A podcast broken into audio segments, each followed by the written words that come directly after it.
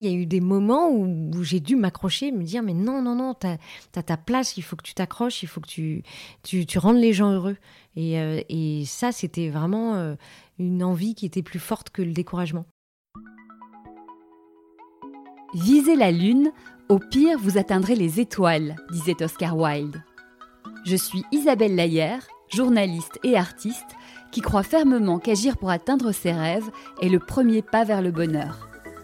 Avec Viser la Lune, je vous propose de partir ensemble à la rencontre de personnalités qui ont bravé les épreuves pour atteindre leurs rêves, ceci afin de vous inspirer à avancer vous aussi vers les vôtres. Parce qu'on n'a qu'une vie, alors autant qu'elle soit la plus belle possible. Bonjour à tous, bienvenue dans le podcast Viser la Lune. Aujourd'hui, j'ai la chance d'être avec Anne-Sophie Bajon, plus connue sous le nom de La Bajon. Bonjour Anne-Sophie. Bonjour. Alors, on est chez ton comparse Vincent Leroy qui a eu la gentillesse de nous accueillir euh, pour parler de ta vie. Donc, pour te resituer, tu es comédienne, autrice humoriste. On, te connaît bien parce que tu fais des vidéos qui cartonnent. On parle de centaines de milliers de vues, même de millions, où tu dénonces un peu les dérives du système de façon humoristique euh, en étant une avocate, euh, entre autres. Donc voilà, on, va discuter de tout ça. Mais euh, derrière un succès pareil, il y a toute une vie qui t'a mené à ce succès. Et si tu le veux bien, on va euh, partir à la rencontre euh, d'Anne-Sophie euh, dès ses premiers moments. Oui, avec plaisir. Alors, tu as eu un parcours qui a commencé d'une manière un petit peu particulière. Tu oui. C'est vrai que j'ai une histoire assez particulière. j'ai été abandonnée à ma naissance et j'ai été adoptée vers l'âge de 10 mois, un an. Euh, voilà, par des parents qui ne pouvaient pas avoir d'enfants. Donc voilà, j'ai commencé mon existence à la DAS. Tu en parles dans des interviews aujourd'hui, tu dis, euh, tu très OK avec ça, il n'y a pas de souci. Oui, oui, oui. Alors, ça n'a pas toujours été le cas. Ça a été euh, une vraie démarche hein, de, ma part pour l'accepter pour euh, le vivre euh, bien vis-à-vis des autres, vis-à-vis des, gens qui m'entouraient aussi. Et c'est vrai que quand j'étais petite, ça a été plus dur. J'avais pas envie que ça se sache. J'avais envie d'être comme tout le monde, mais un peu de toute façon comme toutes les petites filles. On n'a pas envie d'être différente à cet âge-là. Et voilà, ça a été euh, un petit peu dur parce que on, a l'impression d'être parachuté dans une famille. On ne sait pas, on sait pas pourquoi, on ne sait pas ce qui s'est passé. C'est un vrai mystère autour du début de sa vie. Donc, euh, ça a été, euh, oui, quand j'étais petite, un petit peu plus difficile qu'aujourd'hui. Aujourd'hui, j'ai vraiment fait un travail sur moi, de l'accepter, puis surtout, je, m'en sers comme un, un avantage pour me battre dans la vie. C'est-à-dire? J'ai l'impression euh, d'être, euh, d'être, euh, d'avoir un truc un petit peu particulier que les autres n'ont pas, grâce à cette histoire. Oui, une histoire qui est bien à moi, qui ressemble à aucune autre. Et le fait de pas savoir, on peut s'imaginer plein de choses. Il y a une espèce de, de, de mystère au-dessus de moi qui fait que je suis euh, tout le monde et personne en même temps. C'est peut-être pour ça aussi que j'adore jouer des personnages. C'est-à-dire que euh, d'être euh, une femme que je n'aurais jamais pu être, eh ben, je peux le devenir. Voilà, j'ai décidé de le faire, je le fais. Oui, tout ce qu'on sait, c'est que tu es d'origine marocaine et que ton prénom initial, c'est Swad. C'était Swad Yasmina, ouais. C'est joli. Ouais, merci. c'est plus joli qu'Anne-Sophie, je suis un petit peu dégoûtée. Petite fille, tu étais comment? Euh, j'étais assez euh, introvertie, bizarrement. Je pense que les gens ne s'attendent pas à cette réponse. J'étais euh, timide et puis j'avais l'impression que les gens étaient fous autour de moi. C'est-à-dire les autres élèves. Oui, il y avait une sorte de violence dans la cour de récréation que je n'arrivais pas à à bien vivre. Par rapport à toi ou en général Non, en général. Un jour, je me suis fait courser par des CM2, j'étais en CP, mais, je, mais sans savoir pourquoi. je, quelle école je, Non, mais les petits, ils sont cruels entre eux. Il y a Vincent qui se C'est vrai, ça fait rire, ça, toi. Hein. Et donc, du coup... Euh, oui, quand quand euh, quand j'étais puis j'étais pas faite pour le milieu scolaire du tout. Euh, je m'ennuyais, je pensais à autre chose. Du coup, j'ai des mauvaises notes et je comprenais pas ce qu'on essayait de me dire. Je je pigeais pas grand chose et je m'ennuyais euh, fermement. Je, suis peut-être pas tombée sur les bonnes maîtresses. Je suis tombée sur euh, la, plupart du temps des, des, je dis bien la plupart du temps parce qu'il y en a une que j'ai beaucoup aimée, mais le reste des maîtresses que j'ai eues en primaire, je crois qu'elles n'aimaient pas vraiment les enfants. Et ça, ça me, ça me posait un gros problème. tu ressentais ça, petite? Oui, oui. Elles n'avaient rien à faire dans le milieu scolaire. Ce sont des femmes qui, euh, qui, avaient une certaine forme de violence entre elles, qui avaient, moi, je, elles m'ont humiliée. Il y en a une qui m'a humiliée par rapport à ma façon de m'habiller une fois. Devais réciter une poésie devant tout le monde. Elle m'a dit C'est quoi ce nœud papillon là dans vos cheveux? Qu'est-ce que c'est moche? Est-ce que des, trucs comme ça où je n'ai pas compris en fait euh, pourquoi elles étaient à leur place et ce qu'elles foutaient là? Après, ça s'est amélioré hein, en grandissant. J'ai vraiment compris que euh, rire était une manière d'améliorer mon quotidien et je me suis servi de ça pour être heureuse. Quand est-ce que tu as découvert ça? Euh, J'ai découvert ça en découvrant le théâtre dans une troupe d'impro dans le 91 et j'avais 15 ans. Et euh, je me rappellerai toute ma vie le jour où j'ai fait ma première représentation. Et au moment de saluer, je me suis dit, waouh, c'est ça que je veux faire. Mais bien sûr, c'est ça que je veux faire. C'est là, c'est là où je dois être. C'est pour ça que j'existe. C'était pour faire ça. Comment t'expliques ça? Euh, C'était une évidence. Comme vous voyez, euh, vous observez le ciel, vous dites le ciel est bleu. Bah oui, il est bleu. Bon, bah là, c'était pareil. C'était une, une, évidence. Il n'y avait pas. Voilà. Et j'ai cherché toute ma vie ma place. Et parce que quand on est adopté comme ça, on est un peu trimballé, un petit peu dans les endroits où on ne sait pas ce qu'on fout là vraiment. Et le fait de trouver ma place sur scène, euh, ça m'a permis ouais, de, de, bah, de me trouver moi. Voilà. C'est intéressant ce que tu dis parce que ça veut dire que sa place, il n'y a, y a pas d'explication, on le sait, on le sent. Oui, c'est ça. Il y en a qui cherchent toute leur vie et j'ai cette chance-là. Euh, de, de, l'avoir trouvé et d'être heureuse vraiment. Après, c'est pas simple tous les jours. Ça a été beaucoup, beaucoup, beaucoup de, de moments de solitude, de souffrance, de travail, euh, d'acharnement. Euh, mais je l'avais au fond des tripes. Et je sais qu'il y, y, a eu beaucoup de moments de découragement, notamment quand, on débute et que les salles sont vides et qu'on est seul. parfois, moi, je suis rentrée d'une représentation. je me souviens, le, le, patron du théâtre m'a dit Enfin, je lui ai demandé timidement parce qu'il était tout pâle. Je lui ai dit ça va? Il me dit oui. J'ai dit il y a combien? Il me dit deux. J'ai ah. Deux personnes dans le public? Ouais, il me dit mais euh, elles sont pas venues, c'était deux invites. D'accord, même les invités venaient pas quoi. c'est ça.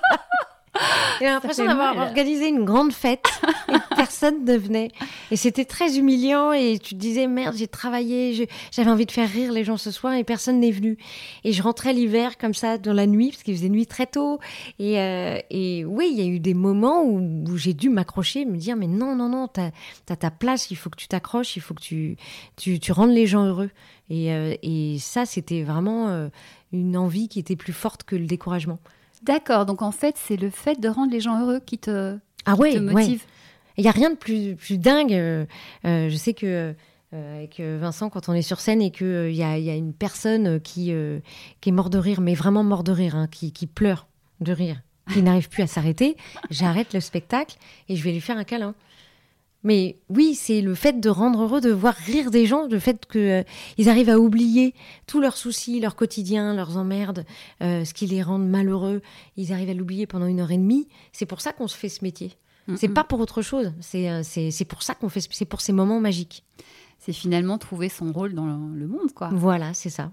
Moi, je sers à rigoler. C'est déjà pas mal, hein ouais, bah, C'est énorme si tu nous fais rire. Il n'y a jamais un moment où tu t'es dit, bon, là, en fait, c'est trop dur, j'arrête oui, oui, oui, oui, j'avais discuté, euh, j'étais allée boire une bière avec euh, la directrice artistique du Point Virgule, Antoinette Collin, qui a été la première professionnelle d'ailleurs à croire en moi. Et euh, je lui ai dit, Antoinette, ça mène nulle part, ça fait trop longtemps que j'essaye, ça, faisait combien pas, Ça faisait 4-5 ans. Et je, je, me disais, bon là, je j'ai personne, j'ai personne, ça va pas, euh, ça, ça, ça, je sais pas où je vais. Il y a un moment donné, peut-être que c'est ridicule de continuer. Et elle m'a dit non, non, t'arrêtes pas, accroche-toi. Et venant d'Antoinette Collin, qui est une grande professionnelle, oui, ça fait sens. Oui, je l'ai écoutée, mais je l'écoute depuis le début, Antoinette. Euh, c'est quelqu'un qui a vu passer beaucoup, beaucoup, beaucoup de gens, qui est là euh, depuis quasi la, création du, du point virgule. Et elle m'a, elle m'a accompagnée. Ça a été la première à, croire en moi, à me dire elle, euh, elle, elle va y arriver, elle va, elle va faire des choses. Et euh, Oui, parce que c'est quelqu'un de très bienveillant, oui, mais de très professionnel aussi. Très sincère. Parce que toute la difficulté aussi, c'est quand on a un rêve, un objectif mm. et qu'on est à fond, on ne sait pas si on on est vraiment bon ou si on se leurre. Donc c'est difficile de savoir euh, si on doit continuer ou pas. Oui, après c'est quelque chose qu'on sent dans, ses tripes.